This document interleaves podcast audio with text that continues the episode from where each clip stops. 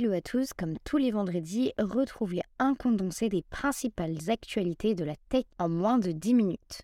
Plusieurs acquisitions ont eu lieu cette semaine dans le domaine de l'informatique. C'est tout d'abord l'entreprise française de services numériques Soprasteria qui a acquis son concurrent néerlandais Ordina pour 518 millions d'euros. Ce rachat permettra à Soprasteria de renforcer sa présence dans le Benelux et dans les secteurs clés tels que la cybersécurité, la défense et l'administration. Deuxièmement, c'est HPE qui a racheté OpsRamp, une entreprise californienne qui offre une plateforme de gestion des opérations IT basée sur l'IA. Et enfin, KPMG a racheté Sension Caramba.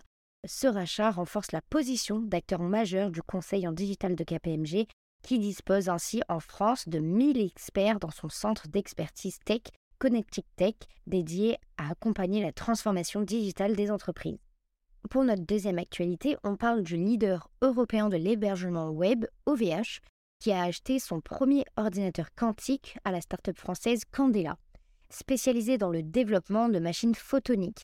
Cette acquisition permettra à OVH d'améliorer la rapidité et l'efficacité de ses services de traitement de données et c'était déjà en juin dernier que Candela et OVH avaient annoncé un partenariat visant à héberger une suite logicielle en open source appelée Perceval, permettant d'élaborer et d'exécuter les algorithmes quantiques grâce à la simulation d'un ordinateur quantique. L'ordinateur quantique Mosaic de Candela utilise des photons pour traiter les informations contrairement à un ordinateur classique qui exploite les électrons.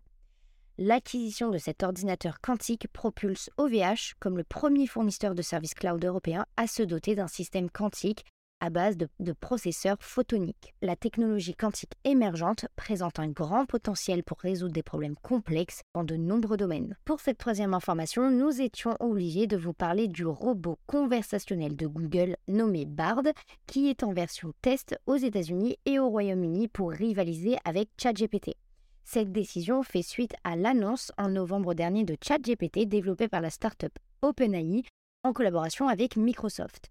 Bard est conçu pour améliorer la qualité des réponses du moteur de recherche grâce aux interactions avec les utilisateurs. À l'origine, seuls des testeurs de confiance avaient accès à Bard, mais depuis mardi, il est ouvert au grand public avec une liste d'attente établie pour gérer la demande le nombre de connexions est également limité et selon plusieurs personnes ayant testé le service, Bard semble plus prompte à refuser de répondre à certaines questions de peur de donner des fausses informations. Bard est différent de GPT car il peut également accéder aux informations du monde réel grâce au moteur de recherche Google. C'est donc une affaire à suivre. Avant de passer aux nominations de la semaine, nous étions également obligés de vous parler du PDG historique de Twitch, Emmett Shear, qui a annoncé qu'il démissionnait de son poste après 10 ans de bons et loyaux services à la tête de l'entreprise afin de passer plus de temps avec sa famille. Dan Clancy, actuel vice-président de l'expérience des créateurs de la communauté chez Twitch, prendra la relève le 1er avril. Cette décision n'est pas surprenante car Dan Clancy était déjà très impliqué dans les opérations quotidiennes de l'entreprise. La démission d'Emmet Cher s'inscrit dans une tendance plus large au sein d'Amazon depuis l'arrivée du nouveau PDG Andy Jassy en 2021, qui doit s'assurer que l'entreprise continue de progresser malgré ces perturbations. On passe donc aux nominations et cette semaine c'est Yannick Combourieux qui a été nommé directeur produit de la SNCF Connect Tech, la filiale du groupe SNCF spécialisée sur le numérique et l'e-commerce. Félicitations à lui.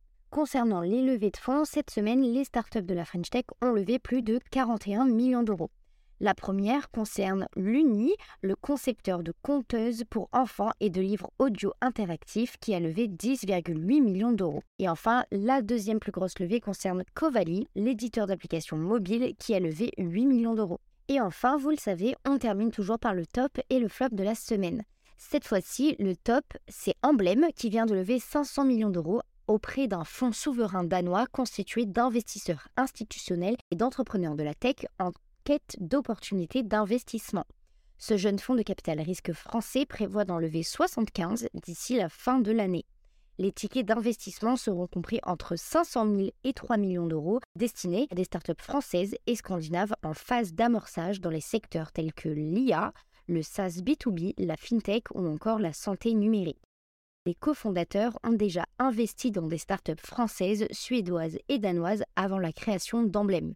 Cette annonce arrive à point nommé dans un contexte de ralentissement des investissements pour les startups françaises qui cherchent souvent à lever des fonds à l'étranger.